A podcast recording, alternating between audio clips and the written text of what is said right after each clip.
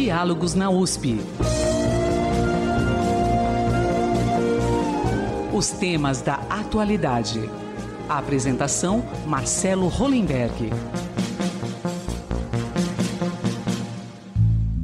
Bom dia. O audiovisual é uma das maiores potências de cultura e economia de qualquer país. No caso do Brasil, por exemplo, podemos falar de valores que superam, por exemplo, a indústria farmacêutica. Mas nos últimos anos, depois de um período de grande crescimento, o setor de audiovisual no Brasil entrou em crise. Para se ter uma ideia, no ano passado, a Ancine informou que existiam centenas de projetos ou processos em atraso de análise. Isso sem se falar nos recursos do Fundo Setorial Audiovisual, cerca de 724 milhões de reais que não foram repassados, por falta, provavelmente, de interesse político. Diante disso, o que se fazer para se recuperar um setor que já chegou a movimentar 20 bilhões de reais e gerar 300 mil empregos diretos e indiretos? Justamente para falar sobre os caminhos para o audiovisual brasileiro, o Diálogos na USP recebe agora o professor Roberto Franco Moreira, da Escola de Comunicações e Artes da USP, a ECA, e diretor do Longa Contra Todos e da série de TV Pedro e Bianca, entre outros. Cal Hamburger, autor, diretor e produtor cinematográfico, entre seus trabalhos estão Castelo Ratimbum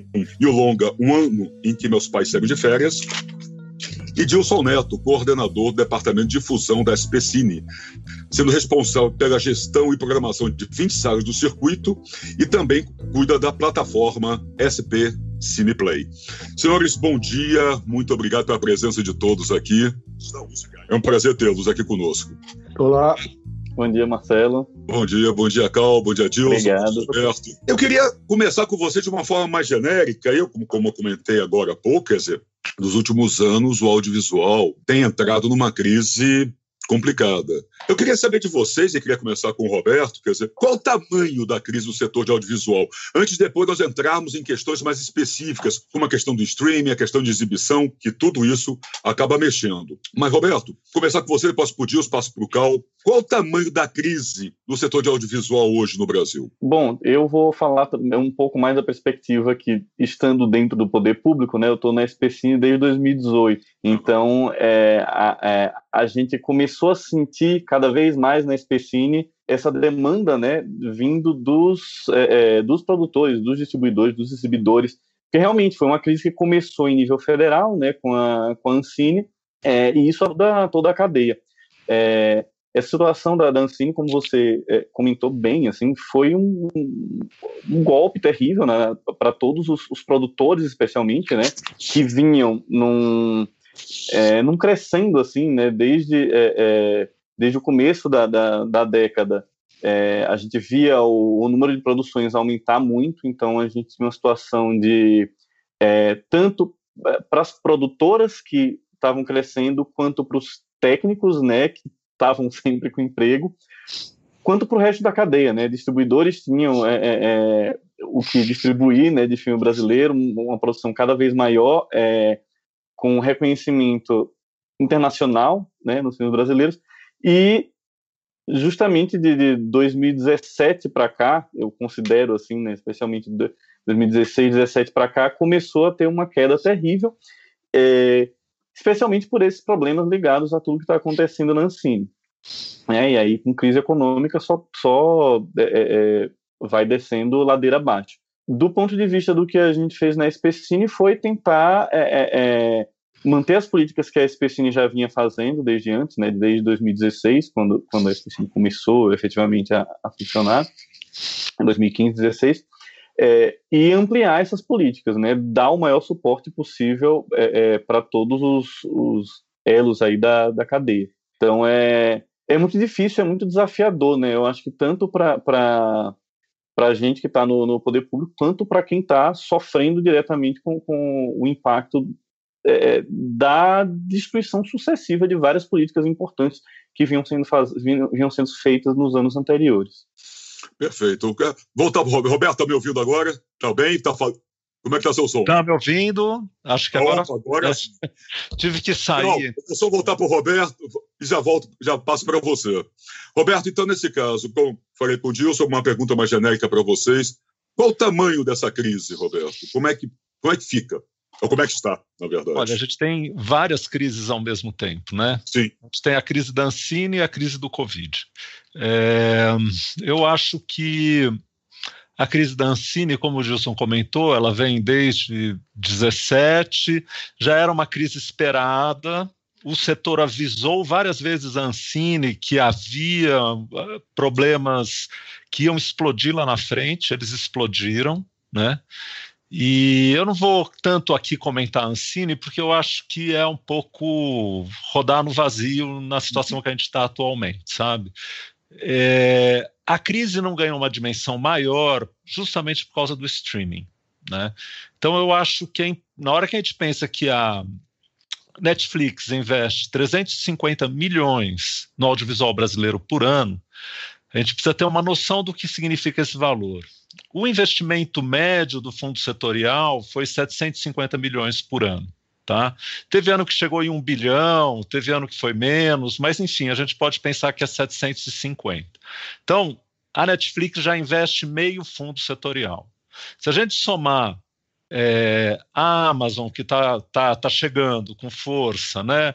Disney, é, a Paramount diz que vai investir. É, a gente tem um universo que começa a se ampliar. Né? Então, também, quando a gente fala em 750 milhões de fundo setorial, mais ou menos metade era para produção. A gente tem que pensar que o fundo setorial tinha um, inúmeras políticas, financiava um monte de coisa, então o dinheiro não ia direto para a realização de seriados e de filmes. Então eu acho que a gente tem aí realmente o streaming se sobrepondo, ocupando esse lugar que foi da Ancine e viabilizando a sobrevivência da produção independente né, e das produtoras. É, é ideal? Não, a gente pode discutir quais são os problemas que o streaming traz para a produção, né? mas eu acho que é muito importante. Por quê?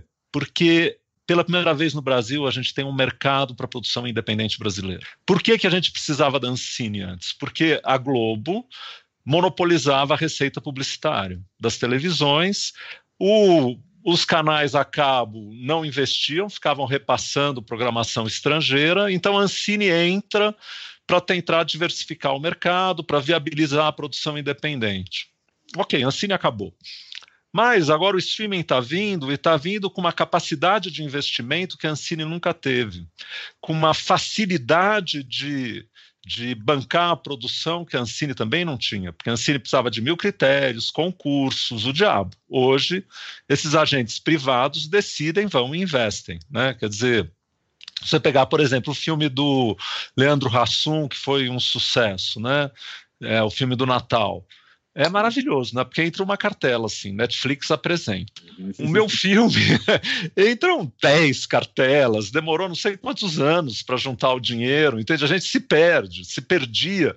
Eu acho até que a nossa energia criativa é consumida pela burocracia de uma maneira absurda no Brasil, né? Então, assim, eu acho que agora a gente vai ter um mercado. Isso significa o seguinte: eu tenho aqui um filme com potencial, eu vou na Netflix e pergunto quanto vocês pagam? Ah, pagamos X. Ah, eu vou na Amazon e falo, ah, mas eles estão pagando. Quanto vocês me pagam? Eles estão me pagando X, eu quero X mais um pouquinho, mais Y. E vai ter um. A gente vai começar a ter um mercado de verdade. Né? Isso muda completamente as regras do jogo. Porque... E sai do guarda-chuva da Ancine, né, Roberto? Esquece, a Ancine acabou, pessoal. Vamos cair na uhum. real? A Ancine Sim. acabou.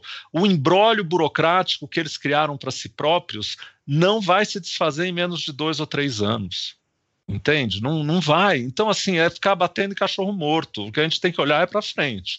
Eu acho que o que a gente tem é um mercado, pela primeira vez.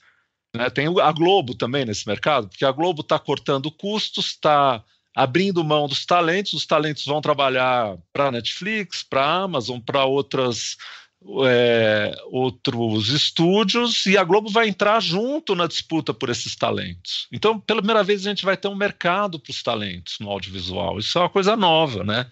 Antigamente você dava graças a Deus de entrar na folha da Globo, porque você ia ter 13 terceiro, ia ter garantia seguro-saúde, o diabo, né? Agora não, agora, né?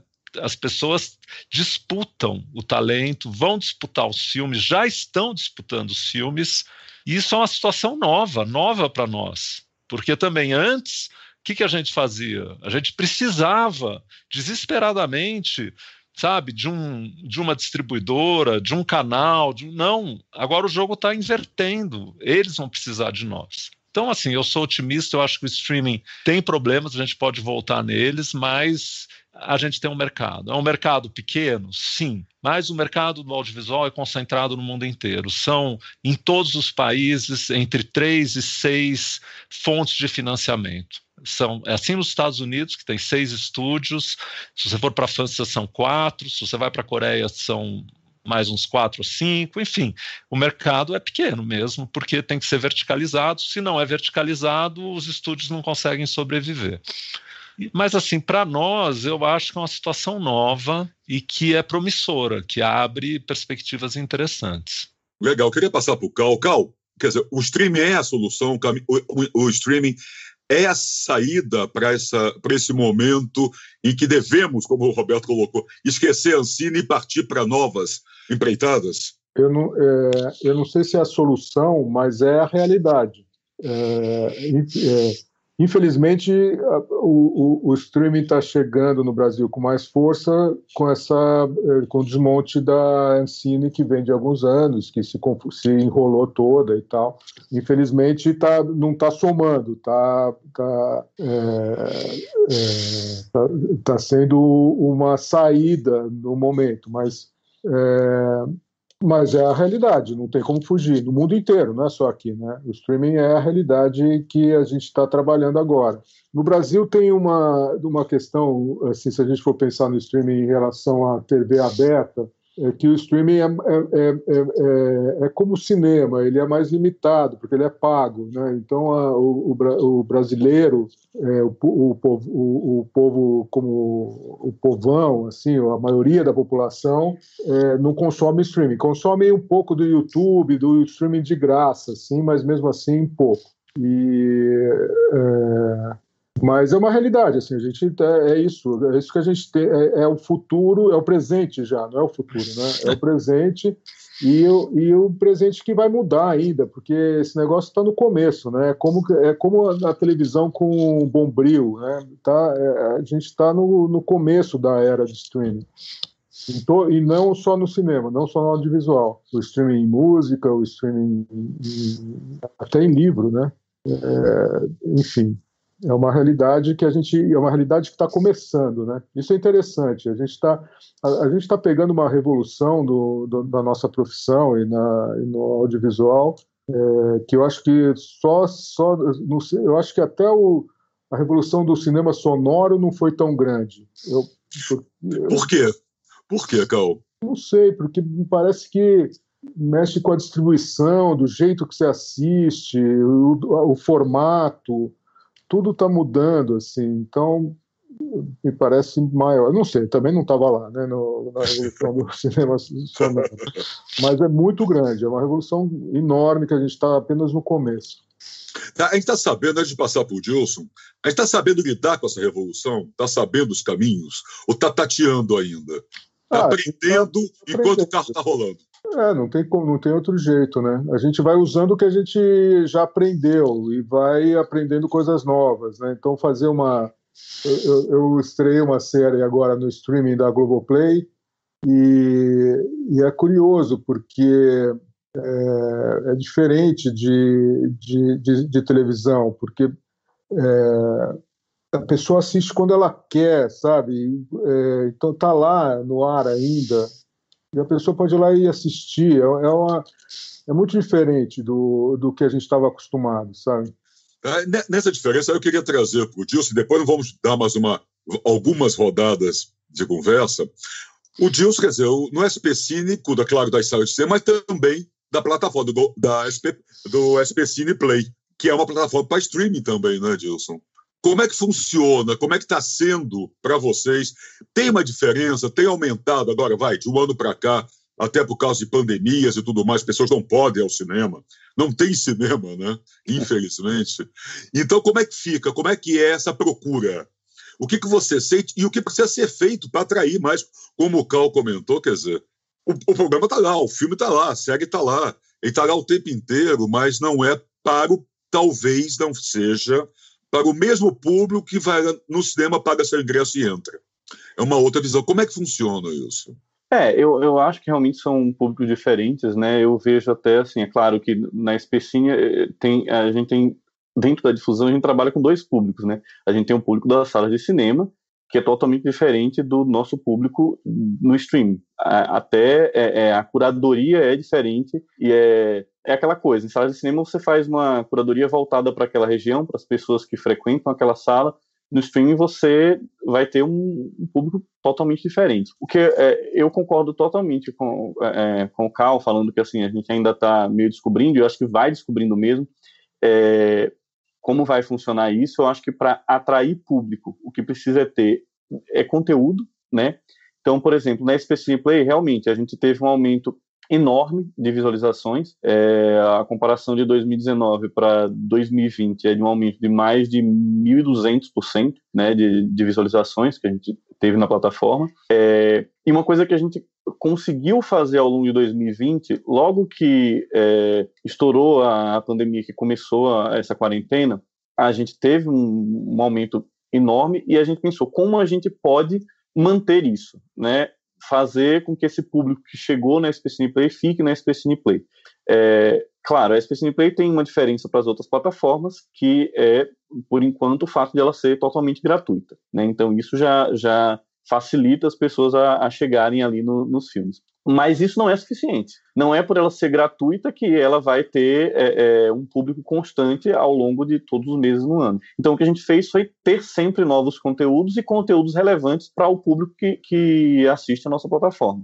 É, como a gente faz isso, como a gente entende isso, eu acho que é meio ali na tentativa. Eu vejo em outros streamings, por exemplo, é, como eles têm por, é, é, formas diferentes de fazer lançamento. A Netflix, a Netflix vai lá e ela lança uma temporada inteira de uma série de uma vez. Você fica ali uma semana todo mundo comentando aquela série e depois ela vai desaparecendo, né? É, depois a Netflix vai lança outra temporada daqui a um tempo, mas ela consegue é, é, reter assinantes dessa forma. A Disney Plus, por exemplo, já tenta fazer as coisas de uma maneira diferente. Ela lançou é, é, a série de Star Wars e da Marvel com um episódio por semana. Então, ela vai meio que criando um buzz ali de uma semana para outra e ela vai puxando o público a cada episódio. Qual é a melhor estratégia? Não sei. Eu acho que cada um aí está estudando o que funciona melhor e acho que a gente vai construindo essas estratégias é, nessa tentativa e erro, assim, é que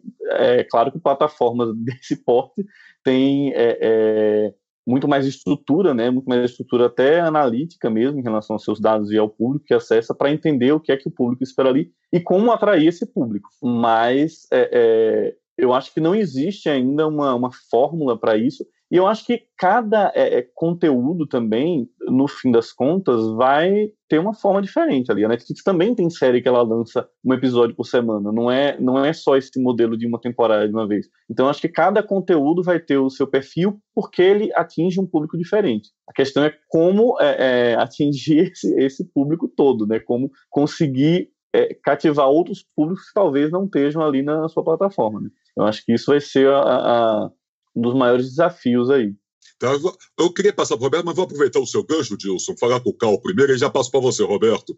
Como é que se lida, então, Cal, com essa fidelização do público, como se lida com o público, já que é um público tão diferente? Como é que se trabalha isso? Que, que é, técnicas ou, ou artifícios a gente pode pensar dessa forma para fidelizar esse público, para atrair esse público? Olha, é, em termos de marketing, eu não tenho, não, não, eu não sei como é que faz. É, o que eu vi é que eles usam muita rede social que tem a ver com streaming de alguma forma. Mas em termos do produto em si, a gente tem usado as coisas que a gente já meio que sabia e e, e, e, e, vai aprendendo outras coisas. Então, é, numa série você, aliás, o, o, as séries no começo do streaming, quando no Netflix, as primeiras séries, era uma, o gancho não era uma coisa tão importante. E, daí, é, mas daí comece, eles, eles foram pedindo cada vez mais, é, é, eles foram é, utilizando do gancho, que é, uma, que é, que é, típico de novela, né, de, ou de série de televisão, é uma ferramenta que a gente conhece muito. É, então foi ficando mais parecido até. É, o, que, o que o streaming tem, que é um pouco assustador, é eles conseguem ver o que cada espectador viu, é, como ele viu, a hora que ele viu, se ele parou, se ele, é, é onde ele parou, é, quantos capítulos ele viu. Eles têm é uma análise to, total, inclusive que classe social que o sujeito é, o, o onde ele mora. Então é um é essa essa, é, esse novo petróleo, né, que eles que eles dizem do, dos tempos atuais, que é a database, assim, a, a, os, a quantidade de dados que, o, que a plataforma de streaming tem é, é, é, muito mais precisa do que a televisão, com, os, com as pesquisas de Ibope, ou com os marcadores lá, com os aparelhos que eles tinham, o próprio cinema, com a, com a venda de ingresso e tal. Os dados são muito precisos. Então, é, a gente consegue ver é, eles, e, e, às vezes eles passam para a gente um pouco, é, consegue ver se, se, tem algum problema de narrativa, onde que o público é, se desinteressa. E, e, então, esse tipo de dado pode ser que daqui a pouco a gente vá é, fazendo produtos um pouco mais específicos, levando em conta esses dados. Por enquanto, é muito parecido com o que a gente fazia na televisão, é, para engajar o público. É, é a história tem que ser interessante, tem que ter emoção, é, a estrutura clássica do roteiro, com, com atos, viradas, é, a profundidade do personagem, tudo. O, o, o, produto é muito parecido e, e, ainda, ainda usando as ferramentas que a gente conhecia. Agora eu acho que a gente vai ter algumas, alguns dados a mais para. Não sei se isso vai interferir na estrutura do produto ou não, mas enfim, é, é, é, um, é, uma, é, uma, é uma plataforma que, te, que te dá muito, é uma montanha de dados que você, você pode tirar disso. É ainda, e ainda falta entender o que fazer com essa montanha de dados, né, Cal? Para que caminhos? Ah, eu acho que, que vai levar. Eu não sei, eu não acho que vai mudar muito, não. É só. É, o, o, o, conteúdo ainda tem que ser um conteúdo que, que o público goste, né? É um Hoje, clássico, né? É, eu ia dizer, o, o, conteúdo, o conteúdo é rei ainda, né?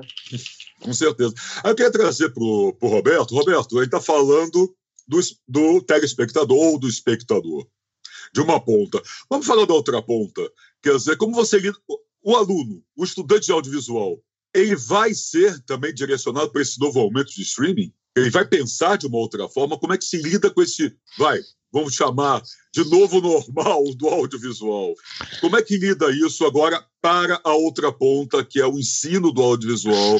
Essa nova forma de pensar, com isso que o Cal comentou, quer dizer, essa montanha de dados que você passa a ter que você antes só tinha o Ibope da TV aberta, por exemplo? Olha, o ensino eu acho que é, ele tem que se abrir a essas novas formas, né? A gente estuda um pouco o streaming e tenta entender como que ele funciona, mas é, por outro lado, por exemplo, na ECA, a nossa ênfase é muito no processo de produção audiovisual. E esse processo, eu acho que ele vai sofrer mudanças, né? A gente tem a produção virtual chegando, então vai mudar muito a maneira como a gente faz os filmes, é, mas a gente vai a gente vai tratar as mesmas questões com novas ferramentas, entende? Então, no fundo, eu acho que não muda muito. Eu acho que é uma geração que tem um trato muito grande com todos esses essas mídias novas, mas eles já está acostumado com isso, né? É, mas é engraçado, eles têm uma nostalgia do cinema, né? É Talvez porque é, o novo assusta, ou eles são todos cinéfilos que ficam sonhando com o passado dourado, mas eles têm essa, essa eles olham para trás muitas vezes, sabe? É engraçado. É Jovens que olham para trás, que é uma coisa esquisita. Mas enfim, o que eu queria retomar aqui é um ponto que o, que o Cal colocou, que é esse do tamanho da revolução que a gente está vivendo, sabe? Porque de fato, no sonoro mudou que mudou a linguagem, mudou o processo de captação, mas a maneira como o cinema, o audiovisual se rentabilizou, como ganhou dinheiro nesses anos todos, não mudou. desde 1910. Porque lá em 1910, o, eles, o Zucker, da Paramount, descobriu que ele podia fazer um filme e passar esse filme em vários mercados diferentes, um aumento de custo marginal, porque é só mais uma cópia. Então, assim, é como se você vendesse um sapato, muitas vezes o mesmo sapato, você entende? Essa é a especificidade do audiovisual. Quando eu vendo um carro, o carro vai. No audiovisual eu projeto, fico com o produto e posso projetar de novo, projetar de novo, projetar de novo e vou rentabilizando ele. Então, o que, que eles fizeram lá em 1910? Eles criaram um circuito no centro da cidade, outro circuito um pouco mais aberto, outro mais, e aí as cópias iam andando, são as janelas. Essas janelas continuaram depois, porque tinha a janela do cinema, a janela da televisão, depois veio a TV a cabo, a janela da TV a cabo, depois veio o DVD, a janela do DVD. Quando vem o streaming, ele faz assim, ó, pá, acaba, acabam as janelas. Fecha as janelas, né? Fecha, é uma só, vai de uma vez. Isso é uma revolução, entende? A, a Netflix não vai abrir mão disso nunca, porque ela sabe que isso é o inovador da gestão dela, né, da inserção dela lá em Hollywood. Então eu acho que a gente, na hora que não tem mais janelas, o mundo muda profundamente. Porque na hora que tem janela, eu controlo. Eu digo, ah, o filme vai aqui. Ah, o filme vai lá. Vou esperar seis meses até chegar lá. Eu controlo. Na hora que entra direto no streaming, eu não controlo mais nada. Quem Esse, controla... Essa falta de controle é boa ou é, é ruim? É ótimo. É ótimo. Quanto mais descontrolado, melhor, gente. Entende? É assim, por um. Tudo bem, tem um lado que. Vamos chegar lá. Quem domina hoje é o espectador. O espectador escolhe. Então, por mais que. Vejam, assim, qual que é o investimento de marketing da Netflix? É grande, não é? Eu acho que eles preferem investir em fazer mais um filme do que investir em marketing. Antigamente, era 50% do custo da produção, até mais, era o gasto em marketing. Então eu gastava 2 milhões para fazer um filme e mais um milhão, um milhão e meio para lançar o filme. E esse dinheiro fazia assim, ó. Agora, para eles, é mais interessante fazer outro filme. Entende? Colocar mais filmes no, na, na plataforma. Porque aumentar quem... o cardápio, né? Aumentar o cardápio, porque no final o sucesso quem faz é o público. Quem podia imaginar que Casa de Papel ia ser um sucesso global, gente? Era um, uma, foi uma série que passou lá na televisão espanhola, que foi meio um flop na TV espanhola. Quando lançaram na Netflix, ninguém esperava. De repente, vum, o Gâmbito da Rainha. Quem pode imaginar? Cal, imagina você chegar e falar: não, vamos fazer um filme sobre uma jogadora de xadrez. Você entende? Assim, era uma coisa impensável alguns anos atrás. Você ia ter mil discussões, porque xadrez não é popular. Agora, na dúvida, você faz. Então, assim, isso muda a economia de uma maneira brutal, isso dá poder ao espectador e coloca alguns desafios para a gente também. Porque prender a atenção desse espectador ficou mais difícil. Esse espectador tem videogame, tem é, Spotify, tem, tem uma oferta de mídia o tempo inteiro. Então a gente ganhou um tempo da atenção dele, porque agora tem o celular, então ele no, no metrô pode ficar vendo o programa, né? Aumentou a nossa penetração no tempo de lazer dele, mas junto veio um caminhão de gente, entendeu? Disputando essa atenção. Então, o que eu acho, isso que o Carl falou do gancho, é o que a gente vê. Quer dizer, se você analisa séries, uma série que nem Stranger Things, é um gancho atrás do outro sem parar. É uma velocidade narrativa. 70% das cenas tem um minuto. Entende? Não tem mais cena de dois minutos. Cena de dois minutos é raríssimo. Então a gente está entrando numa coisa. Você começa o, o, seu seriado, você tem que prender a atenção do cara na primeira imagem, nos primeiros cinco segundos, entende? Senão ele vai mudar, ele vai, ele vai, vai ligar, vai procurar outro. E aí você tem que manter. Então, uhum. assim, tem um lado que eu acho que é libertador, porque o espectador pode escolher. Antigamente ele não escolhia, era o Boni que escolhia que você ia gostar da Xuxa, porque qual que era a sua opção de manhã? Era assistir a Xuxa. Entende? Então, uma ou duas pessoas num país escolhiam o que as pessoas iam assistir, gente. Nos Estados Unidos eram quatro, né? Das quatro emissoras. Isso acabou. Isso é ótimo. Por outro lado, esse público ele quer diversão. Então, antigamente, no sistema dos estúdios, dava para você ter produções esquisitas, sabe? Tinha espaço para novela das 10, novela das 11 no passado, aquelas novelas meio experimentais. Hollywood também fazia filmes esquisitos. Hoje em dia, eu acho que fica mais difícil, dentro da produção industrial, você ter esse tipo de liberdade, porque a competição é acirrada, você tem que ficar o tempo inteiro justificando e o tempo inteiro chamando atenção para o seu produto. Né? Então é uma mudança muito grande. Perfeito. Antes de passar por isso, eu queria só aproveitar, já voltar para o Cal. Cal, você concorda? É por aí. Quer dizer, a disputa é muito grande, então, mas há fórmulas para lidar com ela? Isso. É, a disputa é, é é um pouco até aflitivo. Você, você olha o, o os, é, é, é, como você entrar, você, o seu, o seu, você, você, entra nas plataformas, no menu das plataformas, é, é, como se tivesse um, sei lá, um supermercado de DVD, né? É, é, muito produto, né? Um negócio impressionante. E é um pouco aflitivo, assim, mas é, é o que é, né? É isso aí. E agora, uma coisa que o, que o Roberto falou, que eu, que eu meio que fugi disso, mas de fato tem uma. A gente está mais atento no, na estrutura do produto, ele tem que realmente. Isso, isso não é que mudou, já, já, já viam. Já viam filmes e séries sendo feitas assim, mas agora é quase que é, é, mandatório você, você capturar o, o espectador no começo e, e, e não deixar a peteca cair.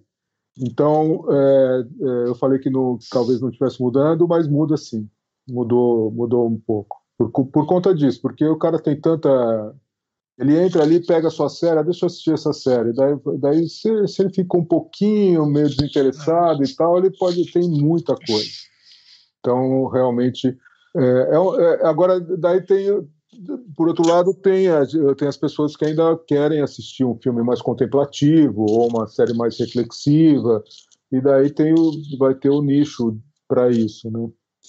Então, eu queria aproveitar isso também, trazer para o Só, só uma coisa, tem, desculpa, então, tem, tem, uma frase do, do Scorsese que eu achei interessante, que, ele, que, que é, é uma frase que não tem saída, porque ele, ele a gente, a, a, gente aprendeu uma nova, uma nova é, maneira de chamar os produtos audiovisuais, que é conteúdo. Né? Então, conteúdo é um filme, uma série, um blog, um, um, um vídeo de celular do TikTok, tudo é conteúdo. E o, e o Scorsese está desesperado. Ele falou: cinema não é conteúdo. Mas ele pode gritar, pode... a gente pode espernear, mas não tem mais jeito. É conteúdo. Não tem mais como escapar disso, né? É. Tá? E aí, trazer para o Dilson. Dilson, aí está falando de, de, streaming, você tem a SP Cineplay, mas tem salas de cinema. E em algum momento essas salas de cinema vão reabrir. O Brasil tinha, em 2019, pouco mais de 3.400 salas de cinema. Algumas já fecharam definitivamente, outras vão voltar. Como é que você faz esse público migrar? Porque esse público está mais de ano assistindo streaming. Ele está ele, ele tá com o novo, é, como eu brinquei agora, esse novo normal do audiovisual. Ele já, tá, ele já vinha assistindo, e agora, por conta da pandemia, não sai de casa, é streaming, é TV, é, é o celular. Quando voltar a abrir as salas de cinema, como é que você atrai esse público? Tem tática para isso? Quer dizer, tem como refidelizar esse público? Ou a aposta, no caso do SPCine, por exemplo, vamos apostar no Play, mas vamos manter as salas, mas vamos apostar mais no Play também? Como é que é, funciona? Eu acho que é diferente. Eu acho que, é, retomando coisas que o Roberto e o Carlos já falaram, né? O que manda é o conteúdo, né? O conteúdo é isso, o conteúdo é rei, realmente. Então, o que vai atrair as pessoas de volta para o cinema é conteúdo. Né? É, com a reabertura dos cinemas no, no fim do ano, ainda que com capacidade limitada, quando você tinha filme que atraía público, as pessoas iam no cinema ver. É, tem uma janela que o Roberto não mencionou, que é importante, oh. que é a janela da pirataria, porque ela está ali, ela é existe, ela, ela tem que ser considerada. E, é seríssimo, né? É seríssimo. Uma coisa que eu acho muito interessante no circuito SPCine, que eu lembro que quando o circuito SPCine ele foi é, é, aberto, né, antes de eu entrar na SPCine, é, se dizia que o circuito SPCine combateria a pirataria. E é uma coisa que eu discordo. Eu acho que a gente combate né, na política pública, só que a pirataria é uma concorrente do, do circuito SPCine. Né, porque quando é, os filmes, como o circuito SPCine é gratuito, os filmes eles entram já no final da janela de cinema, porque a gente não vai concorrer com a sala de cinema paga, né? A gente é uma política pública, a gente não vai é, é, é, é tirar público do, do, das outras é, redes de cinema. Só que às vezes acontecia de um filme ser lançado no circuito SPCine quando ele já tinha sido pirateado. Então isso reduzia um pouco o nosso potencial de público ali para aquele filme dentro da sala de cinema. Entretanto, não era uma redução tão significativa.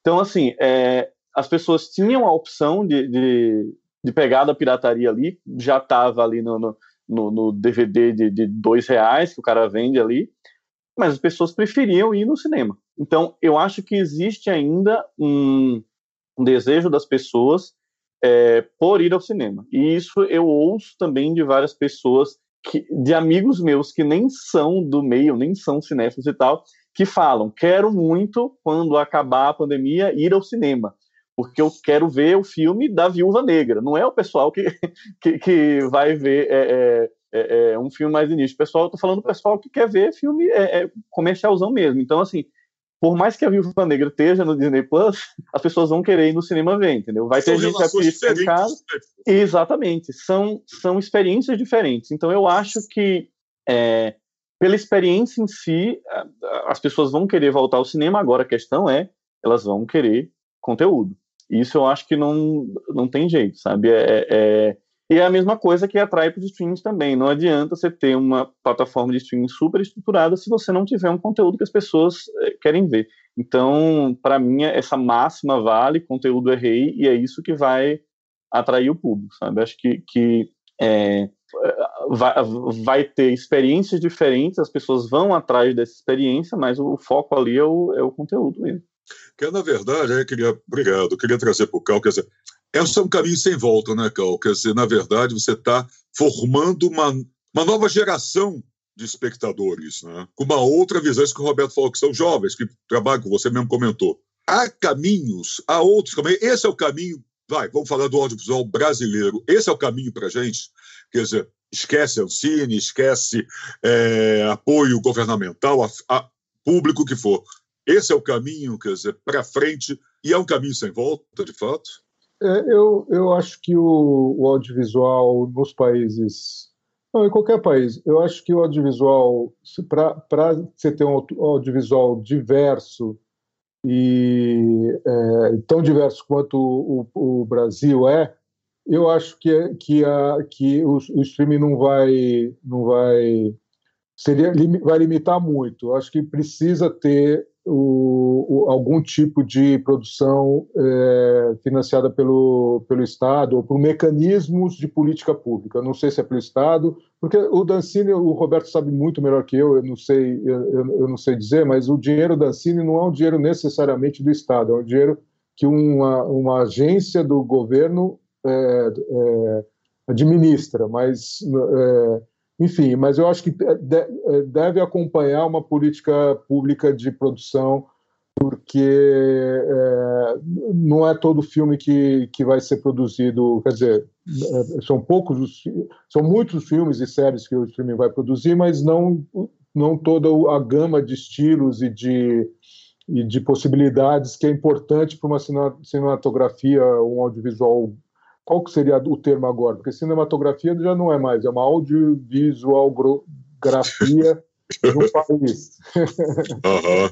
É, então, eu, eu, eu, por enquanto, eu, eu, eu, acho, eu acho que ainda é muito necessário, é, principalmente num país é, com essa desigualdade, e, e para um estudante de cinema, ou mesmo para um coletivo de cinema é, na periferia fazer, eu, eu, não precisa nem ser da periferia, mas enfim.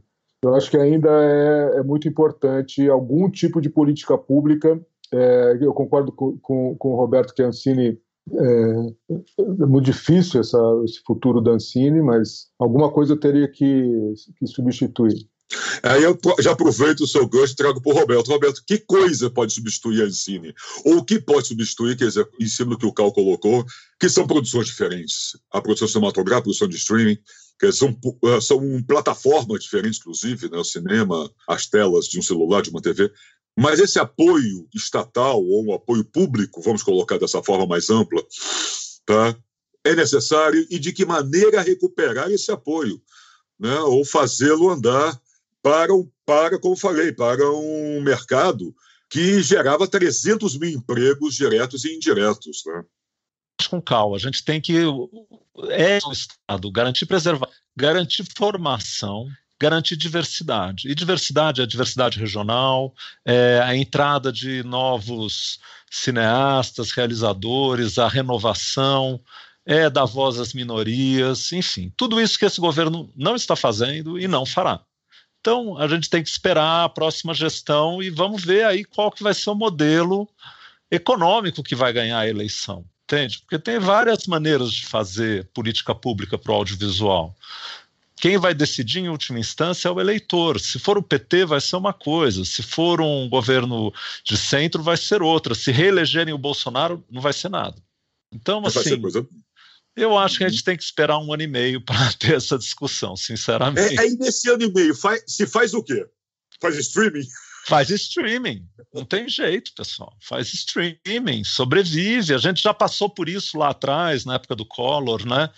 É, eu acho que a gente tem que se virar. Estamos numa situação muito melhor do que lá atrás. Quando o Collor acabou com a Embra, foi um, uma terra arrasada. Agora não é a gente tem produtoras estruturadas independentes, a gente tem um mercado para o produto audiovisual. É, a Ancine pode estar um desastre. Eu defendo que a gente não tem que pensar nela, deixa eles resolverem o problema lá nos próximos anos, mas ela existe, entende? É uma estrutura que está lá, ela não vai deixar de existir na hora ela que é esse negócio. É, ou funde com a comunicação. Também Sim. pode fundir com a comunicação. Eu não sou contra, não. Tem gente que acha um absurdo. Eu não acho. Acho que é assim no, na Inglaterra, é assim na França. Por que, que não pode ser assim aqui? Eu não, não acho que a Ancine tem que ser uma coisa à parte de outros ministérios, entendeu? Isso não, não tem problema. Mas é basicamente isso. Só que o problema é a ação da Ancine de incentivo à indústria do audiovisual. E aí eu te confesso que eu não tenho uma resposta clara para te dar, sabe? A ação que é propriamente de incentivo à diversidade, que é função é, precípua do Estado, ok. A parte que era de incentivo à produção audiovisual industrial, eu acho mais complicado de pensar, porque eu não sei exatamente como intervir no streaming, e eu acho que a gente tem uma oportunidade, eu tenho muito receio dessa intervenção ser atrapalhada, ela não ser produtiva, entendeu?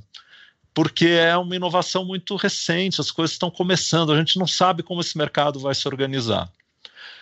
Tem essa esse precedente europeu, né, que obriga as plataformas a terem 30% de produção é, europeia. A Netflix já cumpre esses 30%, por exemplo. Então eu fico me perguntando, a Netflix no Brasil cumpriria mais do que 30%, sabe? Cumpriria bastante, porque eles estão investindo uma brutalidade. Então, é essa questão. O que me incomoda no streaming e o que incomoda a todos nós, produtores, é que a gente vende os nossos direitos autorais para o resto da vida, entendeu? Então, é muito diferente o Paulo Gustavo ser dono de Minha Mãe é uma Peça. Se ele faz uma comédia para a Netflix, quem vai ser dono vai ser a Netflix.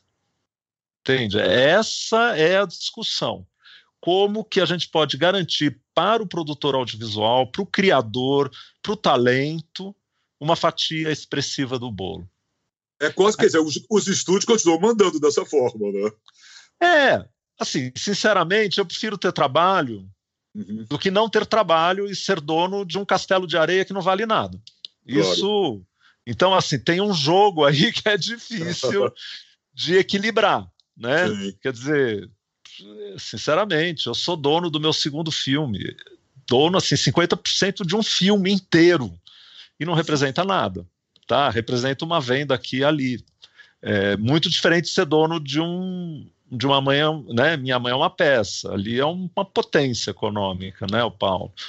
Então, como que essas coisas vão se resolver? Sinceramente, eu não tenho essa bola de cristal.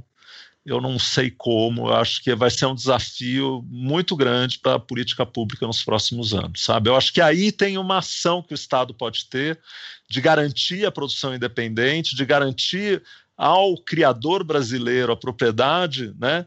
da sua criatividade, do seu resultado, mas eu não sei exatamente como fazer isso, porque a lógica do streaming não funciona assim, né? A lógica do streaming é o mundo inteiro aqui agora sou dono. Agora, isso vai mudar lá também, porque também os talentos vão se organizar conforme a produção do streaming aumenta, sabe? É o tal negócio. O Paulo Gustavo se sentar na mesa para discutir com o streamer, ele chega com outra, com outro cacife, né, gente? Ele tem poder, ele pode chegar a um poder que nem eu nem o Cal temos. Cal tem mais poder do que eu, porque tem uma carreira dentro da televisão forte. É, não, o Cal é poderoso. Mas assim, é isso, gente. Isso é bom. Isso significa que o talento vai ser valorizado, ele vai ter é, um valor de mercado que numa indústria criativa é super importante, entendeu? Como isso vai se dar exatamente, eu ainda não sei. Tá. Eu ia passar para o Dilson, mas como o Cal foi mencionado aqui, Cal, é isso, quer dizer, o caminho é esse, quer dizer, é um jogo de poder também nessa troca? É, é por enquanto é um jogo de poderes com um poderoso e, o, e, e ninguém mais. Mas, o, mas o, eu só queria levantar uma coisinha que é o seguinte: é, o streaming no Brasil está investindo tanto aqui e tal, não é só porque o, o, tem mercado, é porque o Brasil tem muita gente que sabe fazer televisão, sabe fazer cinema, e é um dos, dos das televisões é, mais competentes do mundo. É, e, e, isso foi formado muito pelos, pelas políticas públicas também. Não só, né? Teve, a gente tem televisões, a, a Globo principalmente, mas outras, a própria a própria TV Cultura, né? É, produziu muita coisa legal. E, e, mas, enfim, a gente tem uma, uma massa criativa e técnica e artística é, muito valiosa, muito valiosa, é, que poucos países têm. E, e, e, muito e, as políticas públicas foram muito importantes desde sempre, desde a Embrafilmes, de modelos diferentes e tem os modelos federais, tem as, os estaduais, mas muita, foi muito importante para chegar no momento em que a Netflix fala, pô, vou pôr dinheiro aqui, porque aqui tem talento, tem técnica, tem produtoras é, e tem e tem público. É, queria fazer esse parênteses. Eu queria, só em cima, em cima do, cal, Marcelo, Marcelo, posso só fazer um comentário? A gente tem uma outra vantagem, Cal, que é a diversidade cultural. Porque veja, veja como os chineses têm um volume absurdo de dinheiro. Só que o produto chinês não circula no mundo, tem dificuldade para circular. A gente, o produto brasileiro circula, o produto de qualidade brasileiro circula, porque quem fala com o Brasil fala com o mundo, porque a diversidade cultural brasileira é tão grande, é um pouco como os Estados Unidos, né? Não são culturas é, fechadas, são cultura, culturas abertas. Isso eu acho que é uma vantagem que a gente tem mesmo, sabe? Não, perfeito. Aí eu queria trazer para o Dilson, quer dizer, dentro disso, Dilson, como fica, na verdade, nós já tínhamos falado, mas esse trabalho da. Precisa ser feita uma reconquista do público quando tudo isso começar a passar, e acreditamos que uma hora dessas vai passar, né? mas precisa ser feita uma reconquista do público. Há uma, uma é, estratégia na né, quer dizer, vamos manter essa arma, vamos é, bombar mais no, no play ou não? Quer dizer, nós já falamos sobre isso, são públicos diferentes, mas há como é, seduzir isso? Não, na verdade, assim, a ideia é investir mais na, na, na Play, dentro da SPCine, é, é, com certeza, né? Mas não diminuir o investimento no circuito SPCine. Na verdade, o circuito SPCine, a ideia é justamente ampliar. A, a, tá, tá no, no, plano de meta da prefeitura agora aumentar o número de, de salas também. Então a gente deve ter mais é, é, 10 salas é, em regiões periféricas aí é, é, nos próximos anos, né? A ideia é que, que se amplie. Então é, é investir nos dois, né? Tanto no, no streaming quanto no, no, no, no cinema direto. agora eu, eu queria comentar um pouco algumas coisas que o, que o Roberto e o Carl falaram, porque claro, eu, eu, eu, concordo muito com a ideia de que é, é, o poder público ele tem que investir em, em, inclusão e diversidade, né? E eu acho que sim, eu acho que é isso que a gente deve buscar. Eu acho que o streaming ele já tem, e aí eu até acho que é legal eles comentarem depois, porque eu acho que ele já tem uma, uma um perfil, pelo menos olhando, por exemplo, políticas da Netflix, de se abrir mais para as ideias. Então, é, eu acho que tem um, um, é, um, misto aí que funciona muito bem, que é quando você manda hoje um projeto para a Netflix, eles vão ver o que você está mandando. E você não precisa ser, é, é, sei lá, você não precisa ser um grande talento reconhecido. Eles vão olhar. Se eles virem que tem potencial ali, eles vão te dar uma chance. Eles vão querer os talentos, é claro, porque é isso, eles não vão fazer uma aposta às cegas. Então, o que é que eles fazem que eu acho valioso? é apostar em ideias que, que vêm ali de pessoas desconhecidas, juntar isso com talentos que vão atrair mais público e criar a partir daí é, é, um produto, um conteúdo que é, o público pode se interessar. Aquilo que o Roberto falou, uma série sobre xadrez, né? quem, vai querer, quem vai querer investir nisso? eles quiseram, foram e deu certo, sabe? É, é incrível, assim. É, é, é, em termos de, de produção brasileira, é, isso que o Cal falou é, é, muito importante, porque realmente a gente tem conteúdos de muita qualidade, a gente tem profissionais excelentes no Brasil, e eles souberam aproveitar isso. Né? Eu lembro que quando lançou Sintonia na Netflix, eu fui no, é, em uma das salas do, do Circo da Especine, que fica no Aricanduva, né, no céu Aricanduva. E eu fui junto com o Christian Malheiros, que é um dos atores que fez a sintonia.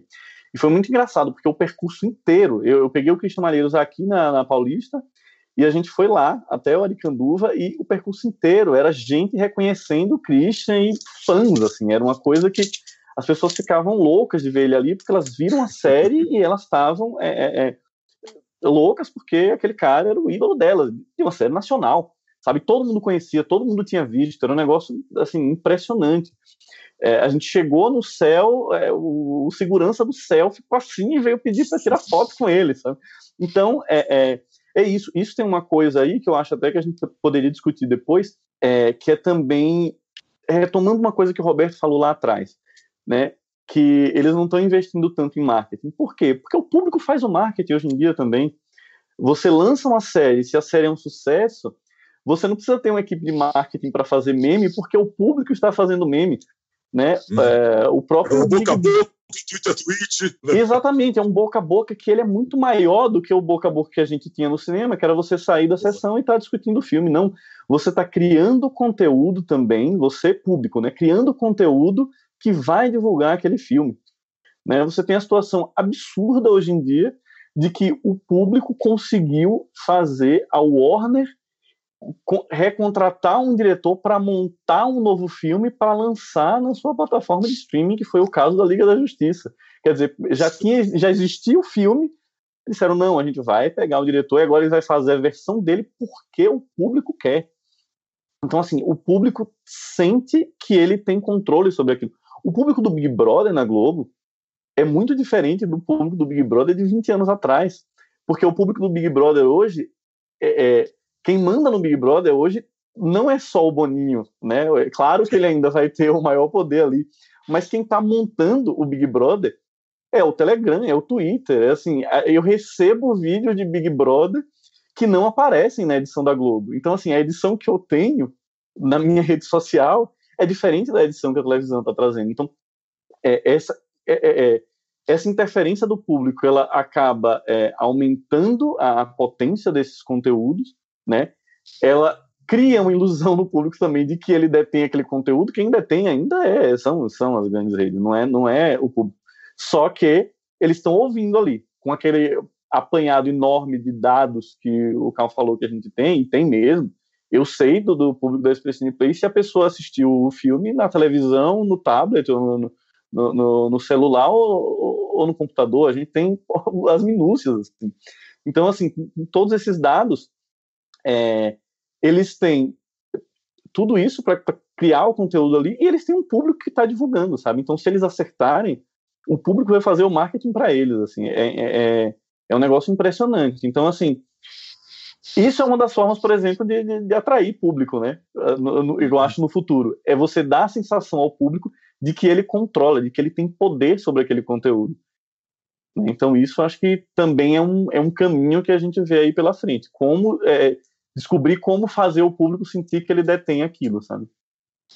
É, obrigado, Dilson. Porque já estamos chegando já ao final do programa, essa última rodada, aproveitar o que o Dilson já instou os nossos outros dois convidados. Quer dizer, quero conversar com você. O público, ele se sente dono, ele se mantém dono disso? Ele, né, dentro desse boca a boca, ele, ele é um, um é, participador, eu, participador mais forte?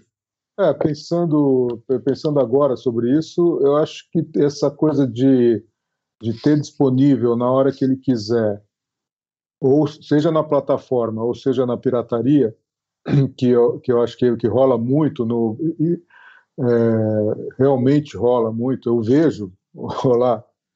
É, e então acho que isso dá uma dá uma sensação. Eu vejo na hora que quero, eu, eu eu espalho, faço meme do como que eu, como eu quero, eu, eu reivindico coisas, é, os, os, quem está produzindo está me ouvindo de alguma maneira. Eu, é, eu, acho que tem, tem, uma, tem uma sensação que você é mais, é, mais dono, mais ativo, né? mais, mais participa, participa mais, né? É, eu acho que a expressão é essa, é a participação maior, né? Menos, Ser mais ativo menos, mesmo. É, menos, menos uma, uma, um espectador mais passivo que a gente era, que a gente senta no cinema e assiste, ou ligava a televisão e via no canal, lá mudava o canal e assistia. Talvez, eu acho que pensando agora, parece sim. Você concorda, Roberto, para nós já irmos para o nosso final, nosso epílogo aqui, nossa parte final? Concordo.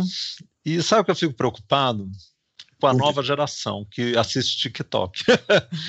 Eles me preocupam muito. Eu vejo a minha filha de 14 anos que passa horas no TikTok.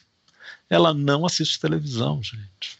Ela não assiste net, nem Netflix, só se os amigos, se todo mundo estiver assistindo uma série, aí ela vai e assiste.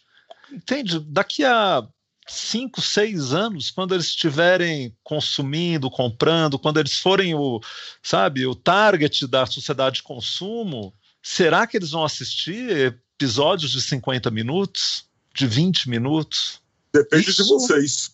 Não, Roberto, sei não. Roberto, eu, me assusta, que... me dá um frio na barriga, entende?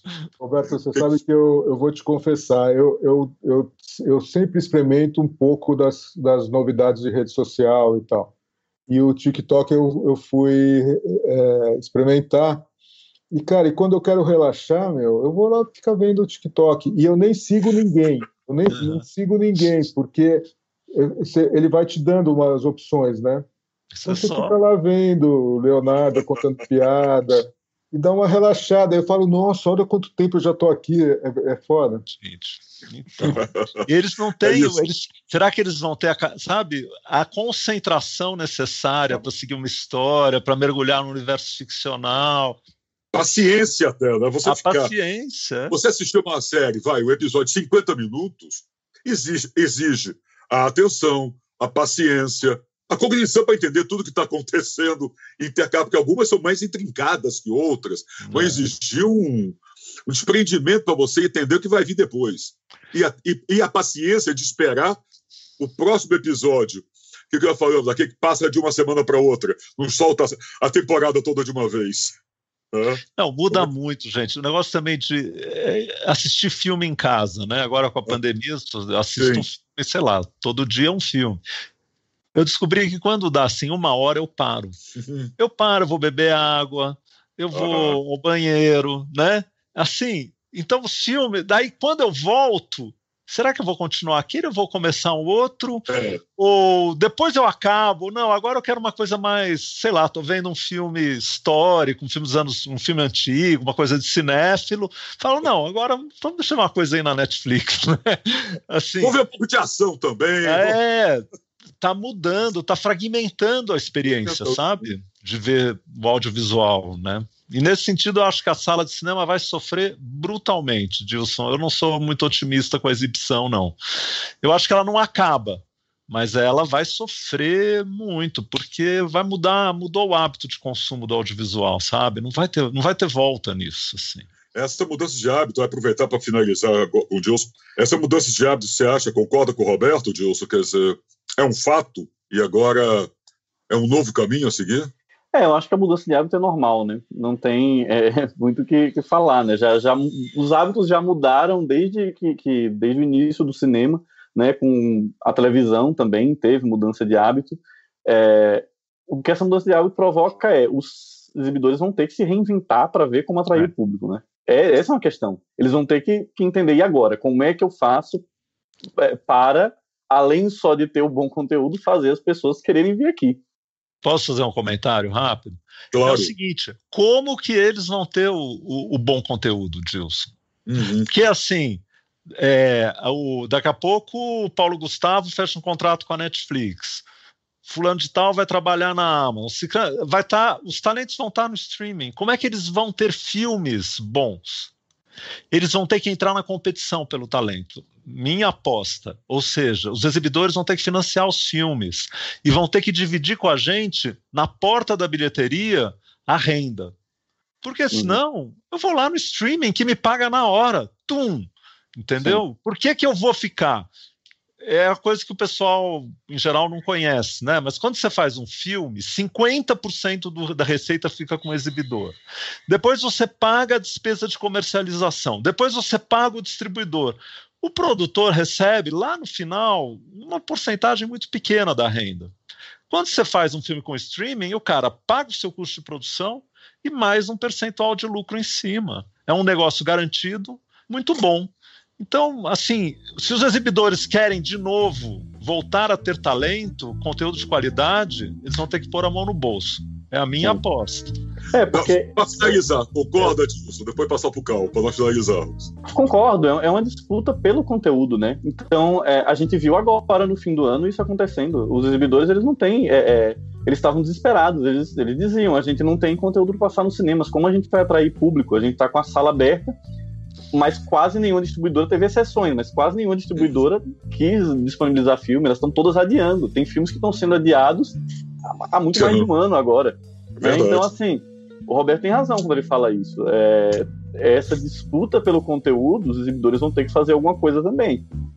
E é isso, é botar, é botar no bolso e dizer, ó, senão eles não vão sustentar.